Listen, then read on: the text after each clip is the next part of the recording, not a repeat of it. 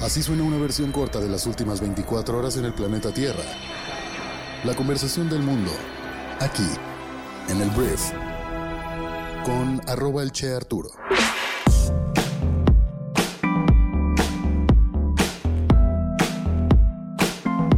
Muy buenos días, bienvenidas, bienvenidos a esto que es el brief para este jueves 27 de abril. Yo soy Arturo Salazar, soy tu anfitrión y uno de los fundadores de Briefy y en este podcast vamos a informarte con un resumen de las noticias que debes conocer el día de hoy para ser una persona bien informada.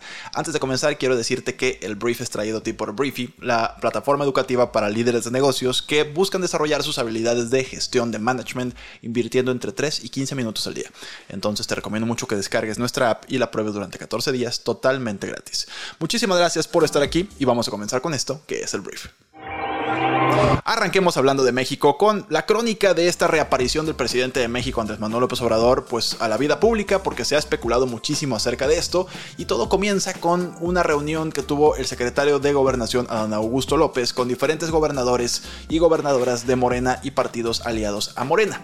Y bueno, después de esta reunión en la que no participó el presidente de México, Adán Augusto López dijo que tuviéramos paciencia, que el presidente iba a aparecer en su debido momento y que probablemente antes del fin de semana iba a hacer alguna aparición pública.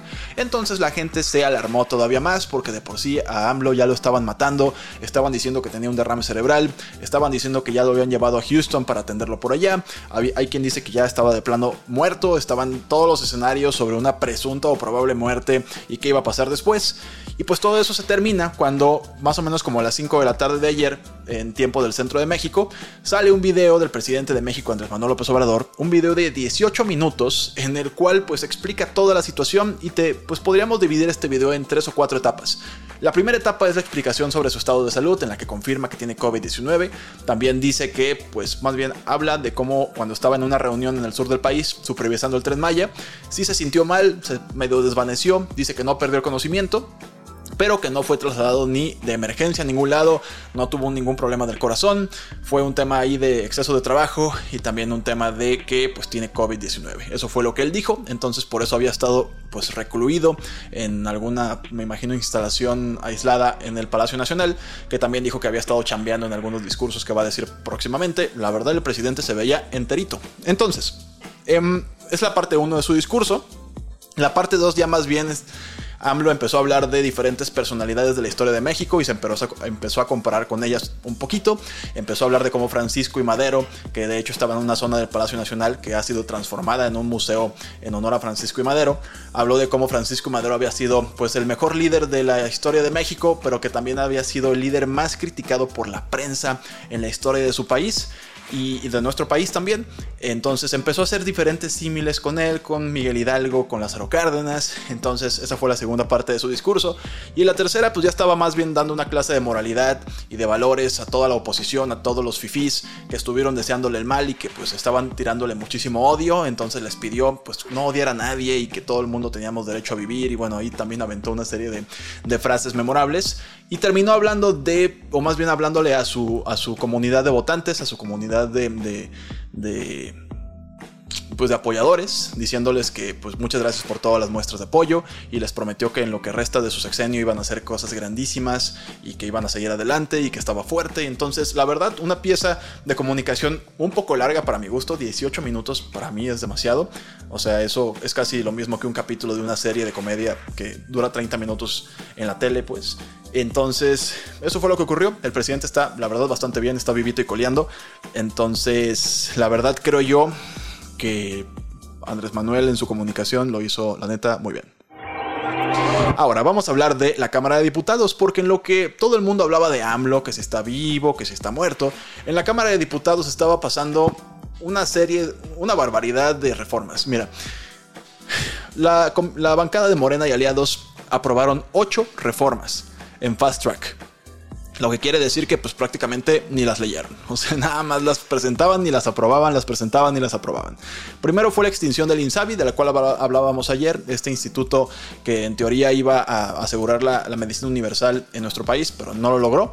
Entonces de eso ya hablamos. Pero también le dieron a Sedena en otra reforma la operación del tren Maya de forma indefinida, ampliaron las facultades de la Sedena para vigilar el espacio aéreo, reformaron una, una ley de venta de inmuebles para que no pueda venderse o sea, las propiedades del gobierno normalmente se pueden vender hasta con un 40% de descuento y esta ley lo que hace es que no se puedan vender con más de un 10% de descuento.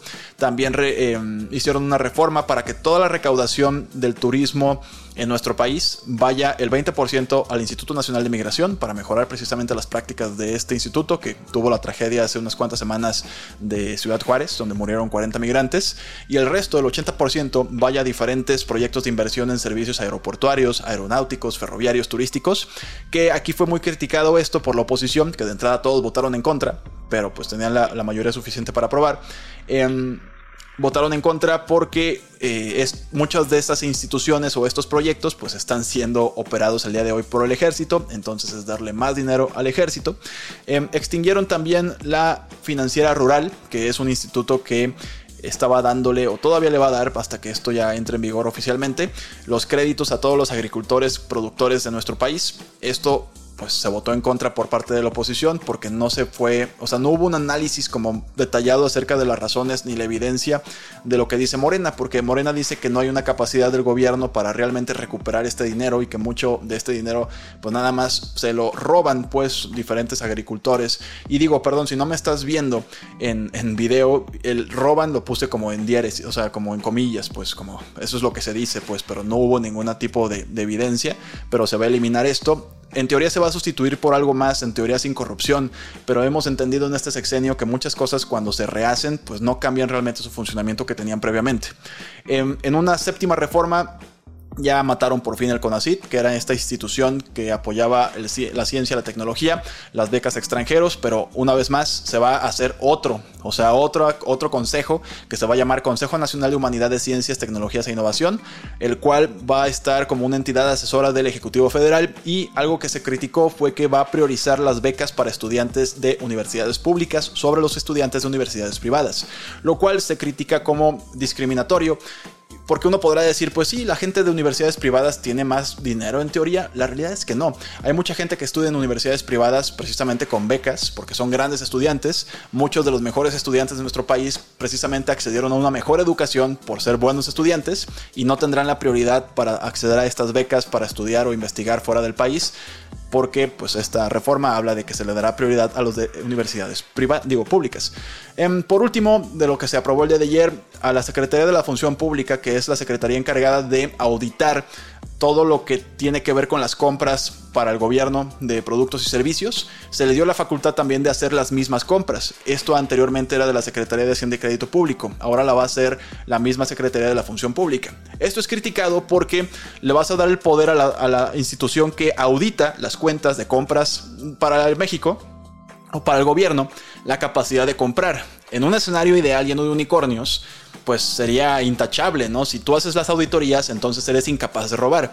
Pero si tú compras y también auditas en un país como el que tenemos, podemos asumir que entonces habrá robo, ¿sabes? Porque uno va a tapar el otro, va a ser juez y parte. Entonces, todo esto ocurrió en dos días, tres días máximo, en lo que estábamos viendo si el presidente estaba o no estaba, eh, en qué condiciones. La neta me sonó una bomba de humo así brutal. Pero bueno, esto fue lo que ocurrió. Em, no estoy muy seguro qué sigue para estas reformas, si van a entrar en vigor y nada más, o van a hacer algunas apeladas y se va a llevar una vez más a la Suprema Corte para pues que sean denegadas, pero esto fue lo que ocurrió en la ausencia del presidente de México. Ahora hablando de presidentes, vamos a hablar del expresidente Enrique Peña Nieto, porque Peña Nieto está siendo ahora investigado por haberse subido a un avión con Juan Collado, que es su abogado y pues una persona cercana se sabe esto, que el día de hoy Juan Collado pues está cumpliendo una sentencia por delitos de lavado de dinero y delincuencia organizada. Entonces Andorra, que es un territorio junto a España, está pidiendo a Estados Unidos que investigue pues qué relación tiene Peña Nieto con Juan Collado porque se subió a su avión particular en diferentes viajes internos en Estados Unidos. Veremos en qué termina esto, pero pues a Peña ya lo están entonces intentando conectar con esta pues artimaña de lavado de dinero, algo que seguramente se hablará de eso en la mañanera del día de hoy, aunque hay que decirlo, la neta, el presidente de México, Andrés Manuel López Obrador, casi nunca habla de Peña, o por lo menos no directamente. De hecho, se refiere a él como el licenciado Peña Nieto. Ahora, siguiente punto, vamos a hablar de Sedalmex, porque mira, Sedalmex es uno de los escándalos de corrupción más importantes y más grandes en muchos sexenios hasta ahorita, pero sucedió en el sexenio de Andrés Manuel López Obrador. Lo que ocurrió aquí es que, bueno, de entrada te voy a decir qué es Segalmex. Segalmex es... Em, Seguridad Alimentaria Mexicana. Y esos, este instituto estaba creado por el gobierno para llevar productos a precios más bajos a las personas de bajos recursos. ¿Qué ocurrió? Que se perdieron 15 mil millones de pesos se perdieron. Y la persona que estaba a cargo de esta institución se llama Ignacio Valle, que hoy en día, eh, hoy en día sigue siendo un funcionario del gobierno federal, pero opera otra, otra parte del gobierno. Está como por ahí perdido en el aparato gubernamental. Lo que ha estado haciendo el gobierno es ir tras toda la estructura que está abajo de él sin tocarlo a él. Ayer, por ejemplo, anunciaron que fue detenido Jesús Oscar Navarro, exdirector de finanzas de Segalmex, por este desfalco millonario. Este eh, Ignacio Valle es un conocido amigo del presidente que el presidente ha dicho en repetidas ocasiones que él no tiene la culpa de este desfalco de 15 mil millones de pesos, que esta red de corruptos que provienen del periodo neoliberal que estaba abajo de él lo engañaron y pues todo esto ocurrió por culpa de ellos, no por culpa de la cabeza, que él no se robó nada, pues. Entonces, a pesar de que hay diferentes, digamos, hay documentos firmados por Ignacio Valle, pues que también representan parte de este desfalco, que en teoría tiene responsabilidad de este desfalco, pero el gobierno lo está protegiendo y seguramente no lo va a tocar. El punto es que estos procesos, te digo, ayer se detuvo a este exdirector financiero, veremos en qué acaba, pero seguramente pues se va a arrestar a las personas que el gobierno quiera que se arresten. Hablemos de las noticias más importantes del resto del mundo y voy a empezar hablando de una llamada telefónica entre el presidente de China Xi Jinping y el presidente de Ucrania Volodymyr Zelensky, en el que después de buscar mucho esta llamada, porque se había visto que Xi Jinping y China en general estaban como más pegaditos con Rusia, por fin hablaron por teléfono y fue al parecer una llamada bastante productiva en la cual se destacó obviamente el tema de la guerra de Ucrania y Rusia y pues China se comprometió a tener una, una participación o un papel mucho más activo en las conversaciones para lograr una paz. Eh, Volodymyr Zelensky se dijo contento, de hecho nombró un embajador de Ucrania en China para continuar eh, las conversaciones en sus respectivos países. China también va a mandar un enviado a Ucrania y se espera que entonces China sea un jugador, un jugador importante en esta renegociación o negociación de la paz. Te digo, Zelensky como que se sintió satisfecho de que se va a respetar la soberanía y los territorios y veremos hasta dónde China juega o no un papel importante aquí, a pesar de Estados Unidos, que se ha intentado pues como forjar como el mediador y todo esto, pero China podría terminar siendo el único con la capacidad de mediar entre Ucrania y Rusia. Ahora, vamos a hablar de Estados Unidos porque hablando de pues temas bélicos, la verdad es que Estados Unidos ayer pues dio un paso más para poner un poquito en paz a Corea del Norte, que es este país asiático que ha estado durante muchos años ya, pues ahí medio picándole la panza a diferentes potencias con sus pruebas nucleares, con sus, sus eh, misiles intercontinentales. Y el punto es que ayer Estados Unidos afirmó que va a enviar submarinos con armas nucleares a Corea del Sur de forma temporal, precisamente como pues como ayuda para disuadir las amenazas de Corea del Norte. Entonces la declaración Washington, como se llamará, también verá al presidente Joe Biden y a su homólogo de Corea del Sur, Jun Suk Yul, reunirse regularmente para coordinar precisamente estos planes. Entonces, pues Estados Unidos haciendo sus alianzas en diferentes partes del mundo, en este caso con Corea del Sur. Y hablando también de Estados Unidos, con todo lo que tiene que ver con Donaldo, el expresidente más naranja del mundo, que últimamente está muy asediado por pues, casos que están en su contra legales, pues, o sea, estamos hablando de demandas. Ayer vio como John Carroll, la escritora, eh, se subió al banquillo de los testigos en un caso en el que precisamente ella está acusando a Donaldo de haberla violado. Y pues hizo un, la verdad, una narrativa eh, desgarradora acerca de cómo Donaldo pues la había violado en una reunión, en una fiesta, y posteriormente pues había se había encargado de destruir su reputación. Todo esto, por supuesto, presuntamente. Pero bueno, fue lo que ocurrió el día de ayer. A Donaldo se le está juntando la chamba, la verdad, en todo el tema legal. Y veremos si esto termina, pues, de alguna forma afectándolo. Eh, pues en su libertad de estar eh, no tras las rejas, pues, o incluso pues ya en un descarrilamiento de su carrera presidencial. Hablemos del Papa Francisco, porque ayer ocurrió algo que me dio mucho gusto dentro de la Iglesia Católica, que pues hay mucha gente que la critica por precisamente excluir a las mujeres de todo tipo de decisiones. Por primera vez en la historia, el Vaticano, o más bien en la historia del Vaticano, las mujeres votarán en un evento que se llama el Sínodo de Obispos o de los Obispos, en el cual el Papa Francisco pidió la participación de 70 personas externas que no son necesariamente obispos y 35 de esas 70 serán mujeres. Y habrá pues una discusión de diferentes temas y las mujeres podrán levantar la mano por primera vez en la historia en temas relacionados con la iglesia a un nivel de participación real, ¿sabes? Pues obviamente han estado por ahí las mujeres siempre, pero en un nivel muy servil y muy de simplemente estar a, merced de los hombres. En este caso, pues hay un avance, entre comillas, que para mucha gente pues es, es más bien em, poco relevante, pues, y es muy poquito comparado con lo que se necesita hacer para la iglesia, pero bueno, el Papa Francisco está reformando algunas cosas. Ahora hablemos de Disney porque la compañía de Mickey Mouse está acusando y de hecho está demandando al gobernador de Florida, Ron DeSantis, porque ellos dicen que están intentando socavar su negocio. Te explico, en Florida aprobó una ley que se llamaba Don't Say Gay, que era pues una legislación anti-LGBTQ y después de eso, eh, los legisladores también de Florida lo que hicieron fue quitarle el permiso, o más bien aprobaron, un, aprobaron desechar una ley que le permitía a Disney autogobernar de alguna forma, autogobernarse en el distrito de Orlando en el que se encuentran. Entonces, esto obviamente afecta bastante a Disney por toda la independencia que pierden y en esta demanda pues están exigiendo a la Florida que vuelvan a ponerles esa ley para pues por continuar con sus operaciones normalmente y alega que el gobernador de Florida, Ron DeSantis, pues está tratando de socavar su negocio. Esto yo creo que les conviene estar en paz con Disney porque bueno, Orlando y Florida está chido, pues, pero la neta Disney es una de las principales atracciones turísticas del mundo, entonces veremos en qué acaba. Hablemos rápidamente de Jamie Foxx, que se ha hablado mucho estos días de que el actor ha estado pues en problemas con su salud o ha tenido problemas de salud y se confirma el de ayer que sí, estaba grabando una, una película y al parecer se desvaneció y de hecho tuvo que ser revivido durante este susto de salud que en el que los médicos dicen que tú tienes mucha suerte de estar vivo. No se dieron más detalles acerca de qué tiene Jamie Foxx, es un gran actor, es lo único que sabemos. Si no lo ubicas mucho, es el protagonista de Django, una eh, película de Quentin Tarantino, entre muchas otras pues, pero ahí fue la verdad, un actorazo eh, o un papelazo. Entonces, bueno, Jamie Foxx está vivo recuperándose, pero sí sufrió un percance bastante grave.